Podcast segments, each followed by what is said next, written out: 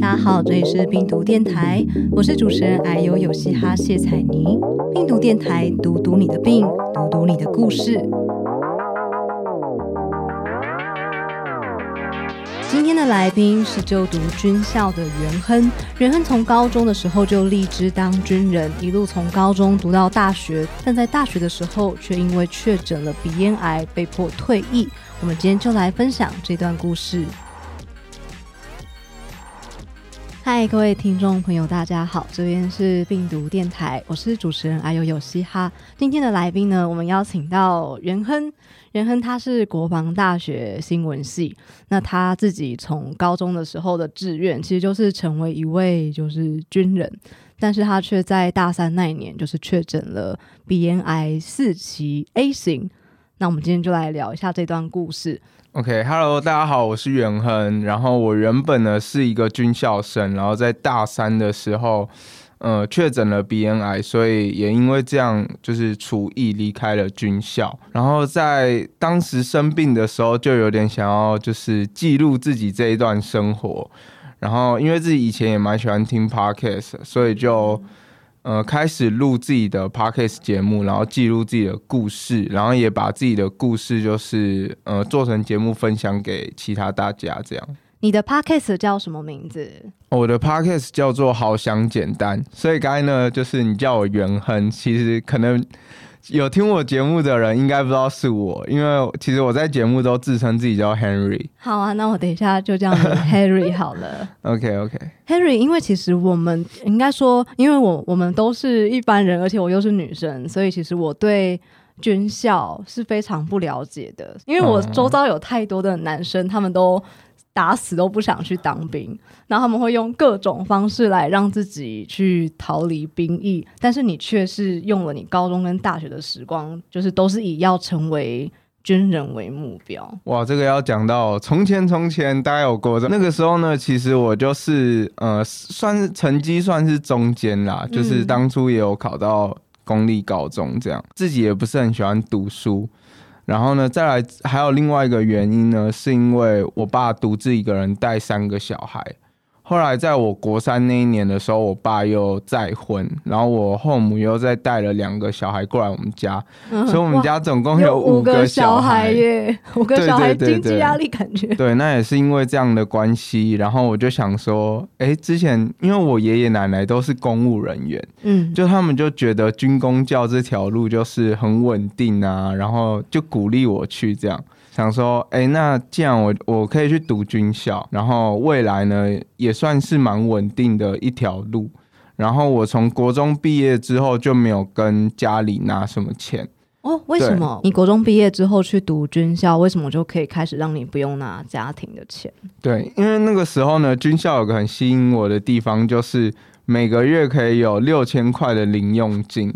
那时候是高中而已，所以你读书。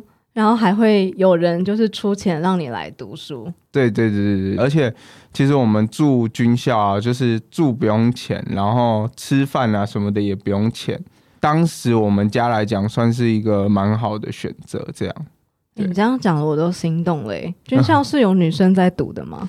哎，军校高中没有，中正军校没有收女生。嗯，对，但是嗯，我读了大学政战学院就有收女生，这样对。那军校生活是什么样子的啊？哇，这个说起来呢，其实我觉得算是还还蛮精彩，现在回想起来会蛮有趣的。嗯，对，但是以前就会觉得很很烦。其实军校里面就是。一进去之后就开始过团体生活，二十四小时都有人盯着你。有些人可能就是妈妈稍微唠叨一下、碎碎念，你就受不了了。但是在军校里面呢，你是全部的人都碎碎念。对对，也不是也不是说全部人都碎碎念，你无时无刻在一年级的时候啦，你都要很小心，就是要去担心自己有没有犯错啊，连吃饭。刚开始进去吃饭的时候，我觉得很多男生都会知道说什么拿筷子的时候要拿平行筷，然后拿碗啊。平行筷？平行筷的话，我有点我有点难解释，它就是一种拿筷子的方法，然后是比较正确的拿法。小时候我们不是都会被纠正，就是写字的姿势嘛，所以你那时候是连你握筷子的方式，就是都会被纠正。错，那个时候我们还怎样怎样，你知道吗？就是有时候下课刚开始去不会拿平行筷，然后下课时间就拿那个筷子，然后在手上没有要吃饭，就在那边夹夹夹，你知道吗？说为了要正确吃饭，所以把它当成一个考试技能来练习。对对对，但这个现在基本上已经成为回忆了啦，因为其实现在的长官都蛮体谅学生的，所以后来蛮多长官都推行说，就是吃饭不要那么严格啊，然后要让学生尽量吃得饱，然后才有时间去学习啊、读书之类。那近几年已经以中正预校来说，已经这个传统还有吗？呃，其实我觉得现在的军校啊，就是还是会有很多要要求的东西啦。那我讲了一个是比较有趣一点，大家可能会比较好笑。那其他呢，就是我们早上晚上要集合啊，什么其实是非常有规律，然后非常有秩序的一个生活。这样，我再来讲一个军校的生活，高中生活真的是和尚学校。你说高中是和尚学对对，对对，因为全部都男生，以前军校生就有时候还是会想要就是耍怪啊，或是想要有，就是虽然头发已经很短，还要跟别人有不一样的特色，就会特别去剪那种锅盖头，你知道吗？就是就是旁边后面这种全部都剃成一分，然后上面留三分那一种，哦，有点像美国大兵那种感觉。我以为还会有类似说，嗯、因为不是会流行，你已经把头发剃得很短，但他还故意在上面画造型。哦，那个那个绝对会被被电到教官电得很惨，真的。哇，真的是，真的是，真的很像是，你觉得这像是在当兵的感觉吗？就是如果你没有生病的话，你是需要当兵的吗？哦，如果没有生病的话，你军校毕业就是直接当军官。诶，那你高中毕业之后，你大学也是继续念军校，对，然后你是念国防大学，大学的军校跟高中军校的嗯、呃教育方式有什么差别吗？我觉得很多人听到军校都会觉得，哎、军校就是要去学一些军火啊、武器呀、用我不知道枪、啊，我不知道你是这种感觉，对我就是这种一般人。对对，你一定会觉得说，哎、军校生就是每天都在拿枪啊，然后练习打靶，练习什么拳击啊，要以后要打仗那种。但其实军校呢，它还是会有去培养你一些学科的技能。那像我自己是读新闻系，所以我们也一样，也是上大学之后也是分教学区跟生活区。哦，所以教学区的话，像我们就是学一些新闻相关的专业，就是剪片啊，然后做广播啊，然后写稿这些就比较有趣一点。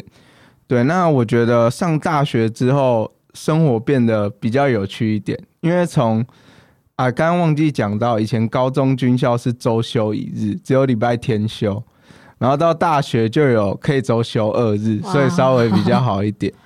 对，然后再来就是一个很特别的，就是大学可以留头发，嗯只是在学校要就是梳油头。哎、对你是说像《爱的迫降》里面那个，我忘记那主角叫什么名字了、哎，他他那一种的，我觉得可能有一点不合格，因为他虽然是 他虽然是怎样叫不合格？短头发，但是他的头发还是有一点点刘海，就是在军校里面是不能有刘海，你是要完全梳上去那一种。哦，对对对，所以《爱的迫降》里面就是很帅的，我到我真的完全忘记他叫什么名字，我我可以查一下吗？立正赫，立正对赫，所以像《爱的迫降》立正赫那种油头，其实并不是真正的军人的油头，这样。对对对对。如果像军人的油头，我觉得就会是比较传统，以前那种爸爸梳的那种西装头的那种感觉。好吗？《爱德坡这样》可能剧组为了不要破坏少女可是可是韩国搞不好可以啊，那韩国跟台湾我不知道。哦，也是吼，因为其实撑得起时尚的是颜值。哎，那大学的薪水，你们大学应该也可以领薪水，对不对对对对对。大学的薪水跟高中一样，也是六千块钱吗？没有没有没有，我们大学又升职了，你知道对被加薪吗？所以大学有一万五千块，所以对我来说是一件算是更就是生活更阔绰的一件事情啦。再来就是我觉得大学一个很特别的一点，我是觉得比较火，因为以前高中读军校，我们还是要考学测，然后还是要确定以后会考上官校或是像我是国防大学这样。那那个时候呢，还是比较多时间，长官就会要求你要读书啊这些的。但你上大学之后，呃，比较没有这种升学压力，那我们就会把重点，比如说放在我们我们会自己做报纸，就是学校里面的报纸，就开始做一些新闻专业相关的东西。因为你是新闻系的，对对对对对。然后我也有办过影展啊，然后。也有就是出去外面采访啊之类的哦，所以其实读军校的体制，大学之所以可以比较专注在这些事情上面，是因为其实你们毕业之后应该就会是军人，对不对？可是这样子听起来你们福利很好，就是包吃包住。包税，然后又有薪水可以拿，可是这样会不会出现有人说：“哎，那我我就来读军校，钱都给你出啊？那我毕业之后，我突然发现，嗯，就是我我不想努力了，就是我想要去找一般的工作，不当军人，这样也可以吗？”基本上要看你当初读军校，你是呃军费生还是自费生。那中正预校的话是全部都是军费生。那军费生的话呢，就是。有每个月固定我们刚才说的一万五，但是自费生的话就没有，然后还还要自己出伙食费的部分。那如果是军费生的话，你读到四年，但是国家栽培你，不可能这样子白白走人。那大家大学都读军校就好。那我觉得，如果是这样子的话，军校可能会比可能会比很多国立大学还难考。嗯，因为国立太对对对对对对。那最主要呢，其实我们军校就是要培养。就是未来当军官的人才。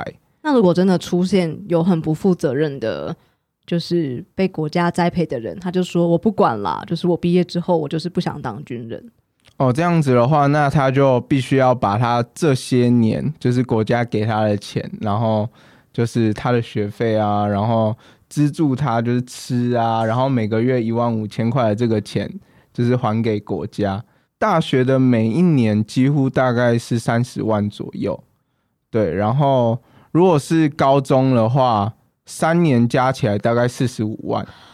哦，换句话说，如果今天我高中读军校，嗯，我大学也读军校，然后最后我临时反悔了，我不当军人了，总共就要赔三十乘以四，再加四十五，大概其实已经逼近。两百万左右的钱了，对对对，所以就是如果你临时毁约，你是必须要还大概两百多万的钱给国家的。对对对对对，但是我觉得这也是很合理啊，就是这就像公费的概念啦。对对对对对对。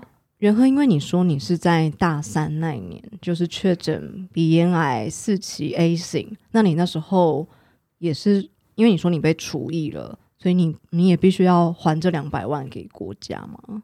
哦。这样，如果是像我这样的状况的话，就是不用，因为我是体退，我是我不是因为志趣不合所以退学。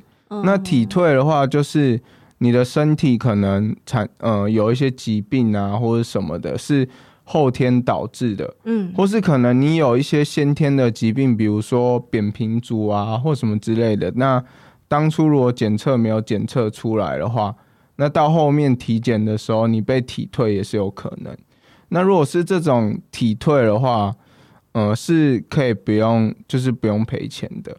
对，哦，所有几乎是所有的病都是属于，只要你是后天发生的，然后有符合资格的话，基本上被体退除役就不用赔钱。那有没有比较灰色的病啊？就是例如说，他虽然生了那个病，但是他。如果要离开，还是得赔的状态。哎，这个我就比较不了解。我基本上我是觉得没有，因为他其实规定都写的很清楚，就是你要达到体退标准，也不是说，哎，我今天一个感冒流鼻涕，我就要体退嘛？当然是不可能。就是有一连串的规则，连那种什么脊椎侧弯几度以上才算之类，或是扁平足，你要。多平就是到几度之 之类的，你才有办法体退，所以其实没有这么简单。所以他们其实把那个规则写得很严谨，基本上不会让它出现灰色地带的情况发生。对对对对。那远和，你那时候大三那一年得到鼻咽癌，你那时候是怎么发现的？哦，那个时候会发现鼻咽癌的原因，是因为其实我常常左边偏头痛。然后眼睛有时候会有胀痛的感觉，然后常常会就是流鼻涕啊，然后流鼻血，然后脖子的左边这边有一个淋巴结的，就是肿起来，这样就这边这边有一颗，嗯，啊，我之前就觉得好像没什么，就就没没有没有特别有感觉，我就是那个肿块其实是不太会痛的。那完全不会痛。对，那那个时候就是因为这些原因，但是我也一直没有去检查。对，就是都觉得我以前就嗯、呃很常过敏，所以就会觉得流鼻血好像很正常。然后偏头，常流鼻血吗？呃，对对对对对，就是我之前有去诊所看过医生啦，医生就跟我说，可能只是你鼻黏膜比较薄，嗯，对，因为他也没有帮我照内视镜，所以那个时候当下可能也看不出来。对对对，就是我那时候是有时候可能连吃饭吃一吃，然后就感觉好像我稍微吃，因为咀嚼的时候会稍微用到鼻子就流鼻血，对，然后一天大概会流一次。哎，蛮频繁的。对对对，就是蛮频繁的，但是我就可能就觉得生活就忙啊，然后一天一天就这样过去了。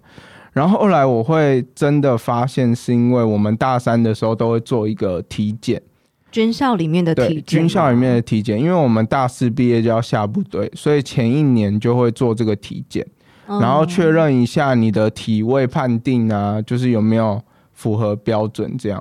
然后那时候是被测到血色素跟血比容不足，所以我测了两次都不足。血色素跟血比容是什么东西？嗯、血色素跟血比容，其实我也不太明白是什么，但是我就因为我常流鼻血，嗯所以我就跟医生说，会不会是因为我常常流鼻血的关系，所以我这才会不？足。对，然后我就多问了这一句，然后医生就说：“好，那我帮你转耳鼻喉科看一下。”所以我就去耳鼻喉科看。对，然后去耳鼻喉科看的时候，他就拿内视镜，然后照进去，就是照进去里面，然后他就跟我说：“呃，这个我们可能要就是做一下切片。”嗯，做做做做切片，为为什么要做切片？我是怎么了吗？然后呢，他就因为我就开始就切片听起来就蛮恐怖的，对我那时候听到切片，我也想说切片到底要怎么做？对对对对对，那那时候他回你什么做？我就问他说为什么要做，他就说，嗯、我觉得医生应该也有点吓到，他就说，嗯、这个就是你有没有看过网路？他第一句话是跟我讲这个，我记得很清楚。他第医生跟年轻人说：“你有没有看过网路？”真的，他第一句话，我觉得他应该是太紧张了。该对，他应该是他应该是要问我说有没有看过一些新闻啊，是跟就是癌症有关的这一种。嗯，对，然后呢，他当时并没有太提什么，然后我就问他说：“诶，是不是当场做？”然后呢，他就问一下旁边的那个护理师，就说：“诶，我们有没有什么工具啊什么的？”然后他说：“诶，有诶，那就马上做，然后等两个礼拜之后看报告这样。”对，然后那个时候就是哦，那个切切片，我觉得这个感觉，这个感觉到现在还在我脑海里，就是你就是躺在那边，虽然他会帮你上麻药，所以在切片的当下你是不会痛的，但是他是拿一个像镊子的东西，但是前面是尖尖的，然后呢你就他就会等一下是戳到你的鼻孔里面吗？对，它是从鼻孔进去，然后你会觉得你不会痛，但是你就会觉得有某种东有西 something 在你的鼻子里，就是到哪到哪插到你的肉里面，然后他就夹一块血肉模糊的东西出来然后拿去验。从你的鼻子里面夹一块血肉模糊的东西出来。对对对对，对那时候大概就是这样，然后等了两个礼拜之后，然后就确定是恶性肿瘤，这样。对，那时候就已经确认是鼻咽癌四期 A 型了吗？没有，那时候刚开始医生就是只做切片，那时候判定是二期，但是后来就是先住院一个礼拜，开始做分期检查嘛，然后整个分期检查做完之后，那我是因为照理讲我这样子我没有远端转移，所以没有远端转移应该会判在第三期，但是因为我的那个就是鼻咽部的肿瘤触犯的范围比较大，所以就是它有触犯到脑部跟一点点眼睛。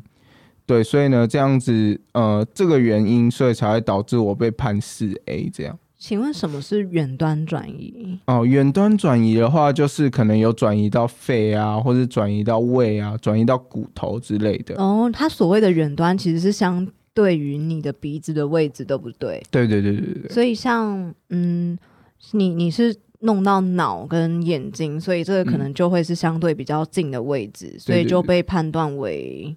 嗯嗯啊，还有一个原因是因为我淋巴也有，就是有有转移到淋巴上面，所以我之前脖子才会有一个肿块这样。那那个哦，所以淋鼻咽癌它的期数的判定，其实就是看你就是除了鼻子之外，就是相关的肿瘤有没有转移到其他的地方。就是基本上鼻咽癌的初期很难被发现，嗯，因为你基本上不会有任何的症状，也不会有。任何的疼痛，嗯那鼻咽癌的一起的话，就是真的就是只有在鼻咽这一块，然后开始应该是到二期的时候就会有出现脖子上淋巴有肿块，淋巴就有对，然后二三期的话应该是淋巴肿块的大小这样子，然后到第四期的话就是有没有远端转移的部分。那鼻咽癌的治疗是怎么进行的？你们也要打？化疗药物吗？有，因鼻咽癌的话，它基本上是没有办法开刀，所以呢，鼻咽癌它都是透过放射治疗跟呃化学治疗。对，那放射治疗呢，它就是用然后去找把你的肿瘤部位就是缩小。这样，我是淋巴癌，然后我也有我也有做我也有做放疗。其实我有时候会很好奇，别人做的放疗跟我做的放疗一样吗？就我那时候做的放疗是，我会被带到一个有点像是隔离房吧，就是在进行的时候，所有的医护人员都是不能在现场的，就是只有我一个人可以在里面。然后它会有一张长得非常高科技的床哦，然后好像会有一个圆形的东西，对。然后当你一个人躺在上面的时候，其实你是要被拿一个东西固定在那个床上。对对对，不能动。然后那个圆形的东西就会很像太空舱，看起来很高科技，然后在那边运转。所以你也是哦，你的放疗跟我的放疗是一样的，只是放疗它都会在做放疗之前会有一个定位。对对，所以像我那时候就是因为我在头颈部嘛，所以我就是戴一个面具，我也是，然后套套在我脖 头上。我也是，我也是。你的面具长怎样？我的我的面具是一个罩子，就是它是从我的头，然后到脖子到肩膀这样子。我那个的一个膜，我那个时候好像也差不多是这样，然后上面会画十字啊，然后什么的，这样去记录它的那个位置，这样。我觉得那个膜的制作过程其实蛮酷的诶，就是你有印象吗？就那个膜的制作过程是我们那时候也是会被命令，就是要躺在一张床上，然后那个膜刚开始就是像一张纸一样，它其实是就是一片纸，然后你就躺着，然后它就会这样子这样把你这样罩上去，然后它会开始加热，然后那个膜就会开始用类似说是就以 Harry 的形，然后开始就是慢慢的软化，然后等到那个东西。嗯，冷却之后它就会定型了。我那时候觉得那东西超酷，我有留着。对，哎，这个这个我当我这个我倒是没有留着。我那时候我就跟我那时候做完所有的放疗的时候，我就跟我的护理师说：“请问这个膜我可以带走吗？”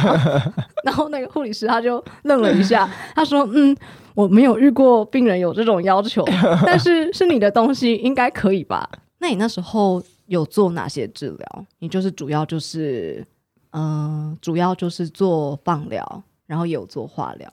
对，主要就是对，主要就是放射治疗跟化疗。所有的鼻咽癌都不能开刀吗？基本上是我我没有听过鼻咽癌在开刀的，但是除了放射治疗之外，听说有一种副作用比较减缓的，叫做质子治疗。哦，对对对，那这个我就没有去试过，因为好像也没有就是医院这么普及。像我治疗的医院，我印象中好像没有质子治疗，有放射治疗。医生有跟你说为什么鼻咽癌是不能开刀的吗？哦，不能开刀的原因是因为就是呃头颈部的神经比较多，然后特别是鼻咽部，它在嗯头的中间，对，所以。如果你开刀去把那个肿瘤拿掉的话，基本上很容易就是不小心切到视神经啊，或是弄到其他神经哦，你说如果不小心切到神经，可能你就不小心，如果是视神经，你可能就不小心切没了之类的。对对对对对。哇，难怪啊，还有还有一个原因就是，呃，鼻咽癌它还有一个问题就是，它除了会有一颗肿瘤之外，然后呢，它会它的那个癌细胞会有点像触手那样，它侵犯到我脑细胞，不是说有一颗肿瘤在我脑部，是它的的触触手手就是延伸到脑部，所以它可能就一条细细的线。诶那 Harry 鼻咽癌会有什么副作用射治疗的话，就是它会口腔黏膜全部溃烂。所以我那个时候，我之前在 podcast 有讲过，就是我那时候的嘴巴感觉像是被核弹炸过，里面千疮百孔，到底破几个洞都数不出来。你那时候有破嘴跟破洞这样？对对对对对，我那个时候是吃饭真的是没有办法吃，就是你原本就是可能我们以前嘴破就是破右边，那我就把食物放到左边用左边咬嘛。那个时候根本没有办法，所以我那时候几乎都吃流质。对，然后等到再来呢，再严重一点就是你会失去味觉。我那个时候很有印象的就是，呃，我刚开始失去味觉是失去甜味，所以那时候医生会跟你说，就是你要尽量维持你的体重啊，所以什么高热量的那个东西都可以吃，就比如说统一布丁啊，然后肯德基的蛋挞、啊这种很甜很甜的东西。我吃下去都没有味道，然后我以前很喜欢吃肯德基的蛋挞，肯德基蛋挞很好吃啊，那才是它的本体。真的，然后我那个时候呢，吃肯德基的蛋挞，我就就是吃了一口，然后默默的抬头跟我妈说：“妈，这不是肯德基。这不是我要的肯德基，还以为你来拍广告”。所以我妈那时候会买，又又要维持高热量，所以我妈会买冰淇淋给我吃。然后我妈冰淇淋也都是甜的哎、真的，然后我妈一个很感动的地方是，她买最贵的就是她买哈根达斯的冰淇淋给我吃。对，然后我吃哈根达斯的冰淇淋，真的是一点甜味都没有。哇，没有甜味的哈根达斯，不知道是什么样的味道哎、对，那个时候失去味觉，我觉得是人生算是第二痛苦的事情。超痛苦。对，然后再来还有一个就是脖子会全部很像非常严重的烧烫伤那种。那时候我是基本上没有办法穿有领的衣服。那时候其实也有做放射治疗，而且因为呃我的淋巴癌有扩散扩散到我的脖子，所以其实我跟你照的位置是差不多的，我只差没有照鼻子这里。然后我我也有经历你说的，就是脖子很像烧烫伤，然后味觉也吃什么都改变的阶段。但是我猜你的剂量可能比我重一点，因为我那个时候好像我吃东西至少还是有味道的。但是我有一个跟你相反的事情，是你失去味觉，可是我是吃什么都觉得超甜。我那个时候喝白开水哦，我都觉得不行，这个太甜了。然后那时候我如果真的就是很想要喝一下就是饮料，然后我也会觉得就是超甜，甜到超。甜，所以这件事情给我带来还蛮好的影响，是我从此不爱吃甜食了。了解，哇，这个直接戒甜食，直接戒。我以前超爱吃软糖，包括我现在也不太喜欢吃的食物，还有牛肉面。哦。我以前超爱吃牛肉面，可是因为我们在做治疗的时候，就是因为牛肉可以帮我们补充蛋白质啊，所以每次想说，哎、要吃什么好呢？呃，不然吃牛肉面好了，然后吃到怕了。真的，我也是哎，我现在也没有很喜欢吃牛肉面。那人和你这样子，除了饮食习惯被改变，因为你那时候你原本的志愿一直都是想要当军人，嗯，你高中跟大学这么多年的时光都奉献在这里，但你那时候大三因为生病被除役，其实这还蛮改变你未来原本想要的发展，对不对？呃，刚开始呢，就是觉得我希望我至少可以看有没有办法用军费生转自费生的方式，然后至少把读完大学，对对对对对。对，但是可是一规定就是不行，然后也没有过这样的案例，对，所以呢，我就觉得说，刚开始会觉得人生有点迷茫，但我那时候就在做 podcast，然后那时候就是边做 podcast，然后每天都是看 YouTube 啊，然后就是每天打电动啊、看影集啊这些的，所以那个时候就是我觉得可能就是迷茫的感觉啦。对，可是等到慢慢的时间就是过去、过去、过去，就知道说，哎，自己其实也也不能这样子，因为开始呢有在 p o c k e t 上就是收到一些朋友的回馈啊之类的，就会觉得说，好像我在做一件蛮有意义的事情。所以我就觉得好像可以开始认真来生活一下，所以我就更认真的就是去经营 Parket。我那个时候，因为我那时候生病，我们养病的时间都超漫长的，所以其实那个时候我也做了很多事，想要去转移自己的注意力，就是不要注意力都一直放在赶我生病好不爽的那个情绪上。然后你是透过看影集或干嘛的，然后我那个时候也是透过。我本来想看书，但我后来发现我看书真的会睡着，所以我那个时候，但我又闲不下来，所以我那时候可能就会写很多文章啊，或是我会去接演讲。我也是从这种转换才慢慢比较走出来。但我之所以会选演讲，是因为我自己是设计师，所以那时候有一些单位他们会说我想不想要演讲的时候，我就会有意识的去把疾病结合设计。然后，所以开始用离癌后，我更了解设计这个主题，开始在台湾一些学校或单位做演讲。所以我会很好奇，元亨，你为什么会选的是 Podcast？嗯，我那时候会选 Podcast 的原因，是因为就是。我以前就很喜欢听 podcast，我一开始会接触到 podcast 是因为小绿，嗯，对，因为他其实就是现在现在有在听 podcast 的人应该都知道 First Story 啦，所以他之前在 我的我的节目就是 First Story 帮我一起，对对对，我们的节目也是上架到 First Story 这个 hosting。哇，这集没有在夜配哦，我们真心推荐 First Story，感受到很多就是他们贴心的地方，对使用者友善的地方。好，回来回来，你为什么会选 Podcast？你刚刚说因为你的女朋友小绿，就是她让你接触到。对，然后我那个时候其实也蛮常在听 Podcast。然后我之前有在我们学校的实习电台，就是做自己的广播节目。然后那时候就会觉得广播节目都没人听，就是觉得广播节目都是那种很 很古板呐，感觉都好像只有老人在听。然后后来就是听到，哎 p o d c a s 很特别，就是去听的时候，你会听到很多人喜欢在里面，就是可能讲讲干话啊，嗯，然后是会有一些搞笑的，啊，甚至是。有一些比较特别，就是可能讲鬼故事啊之类的，都会有各种各样的题材都会在 p o c k e t 上面出现，所以我就发发现它好像是一片大海，每个人都可以在里面找到自己喜欢的珍珠的那种感觉。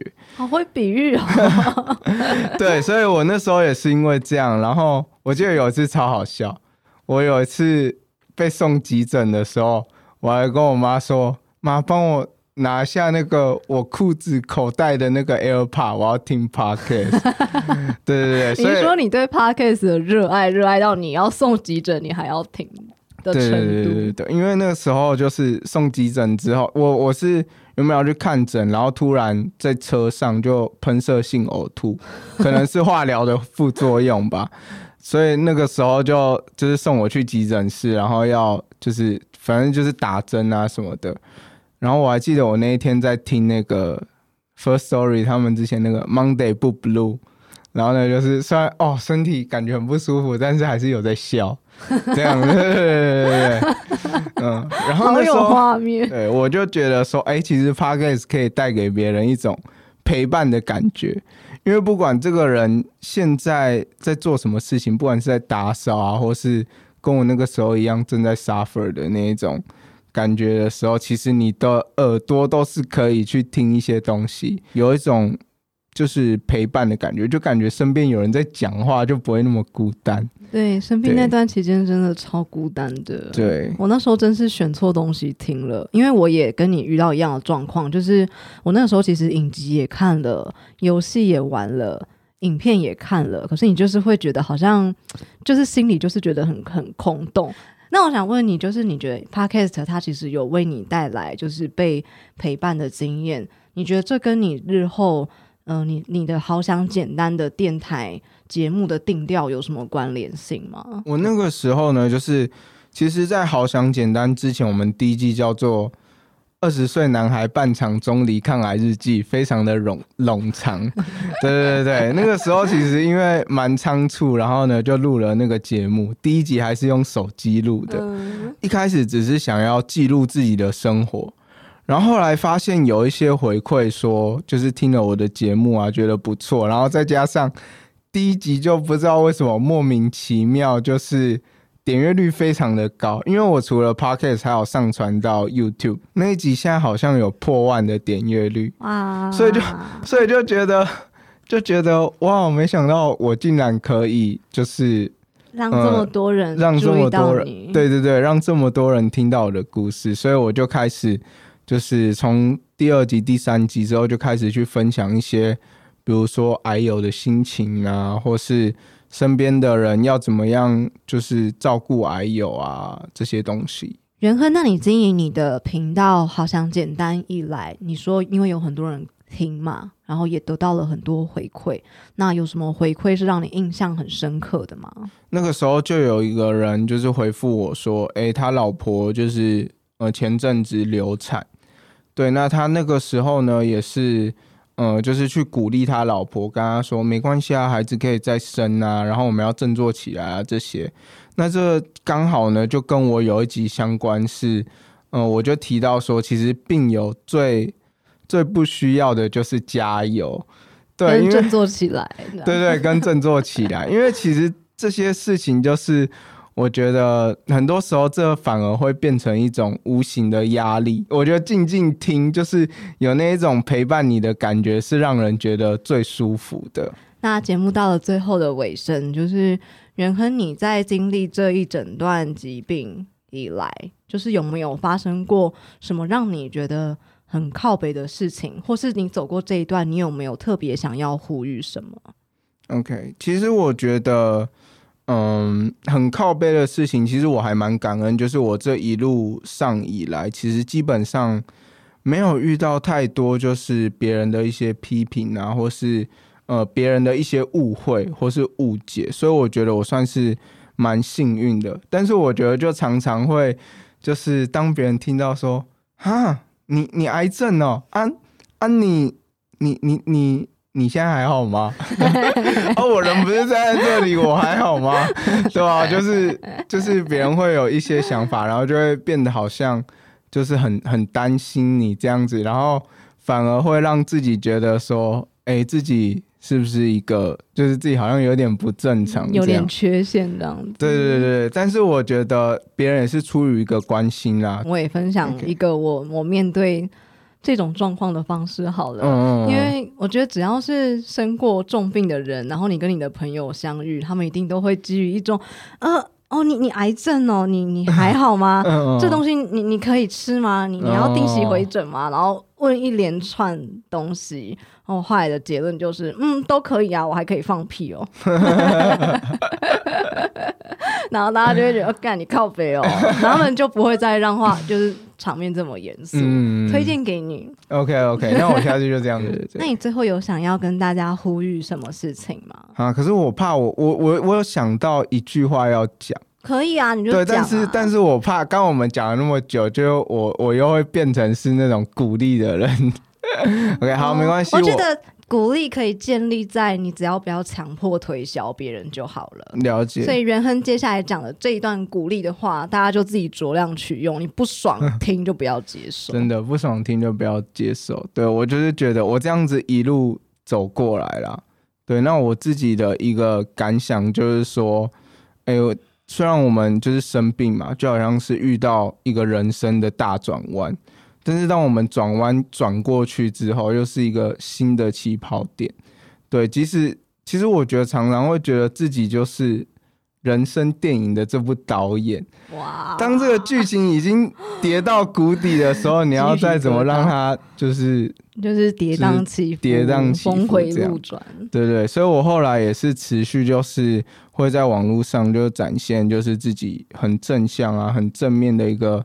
心态是我就是想要分享给很多人知道，说其实即使我曾经生过病这么严重的呃一个疾病，然后未来搞不好还会有复发的可能，但是我还是可以很认真的生活，然后很认真的把自己的生活打理的很好，照顾的很好，然后也透过这样的方式，就是去给别人一些力量，这样。嗯，你是用例行的方式去让人家觉得，哎、你的方式我好像可以参考看看，然后变得比较好一点，而不是你只是跟他讲说加油、乐观、开朗这样子。对对对对对对好。啊，那我们最后我们感谢仁亨的分享，谢谢你今天的故事，让我们了解哦，原来军校的生活啊，跟一些相关的规范是怎么样。那我觉得也很感谢你最后一段对大家的鼓励，因为我觉得病毒电台应该有很多听众都是病友。我觉得其实从仁亨的分享可以让我们知道，呃，生病其实它不就它并不是代表你就是废人，并不是是代表你是要当永远的病人，因为病人，呃，即便我们生病，我们其实还是可以决定我们自己的生活想要是什么样子的形态的。所以元亨的故事是一个很好的案例，真的非常的鼓励大家，你可以去找到一件你想要持续做的事情，然后去结合你的疾病，或许会有意想不到的收获。真的，对，那最后就是，呃，如果大家对 Harry 有兴趣的话，也欢迎去找他的频道，好想简单，或是追踪我的粉砖，哎呦有嘻哈。谢谢大家，拜拜，拜拜。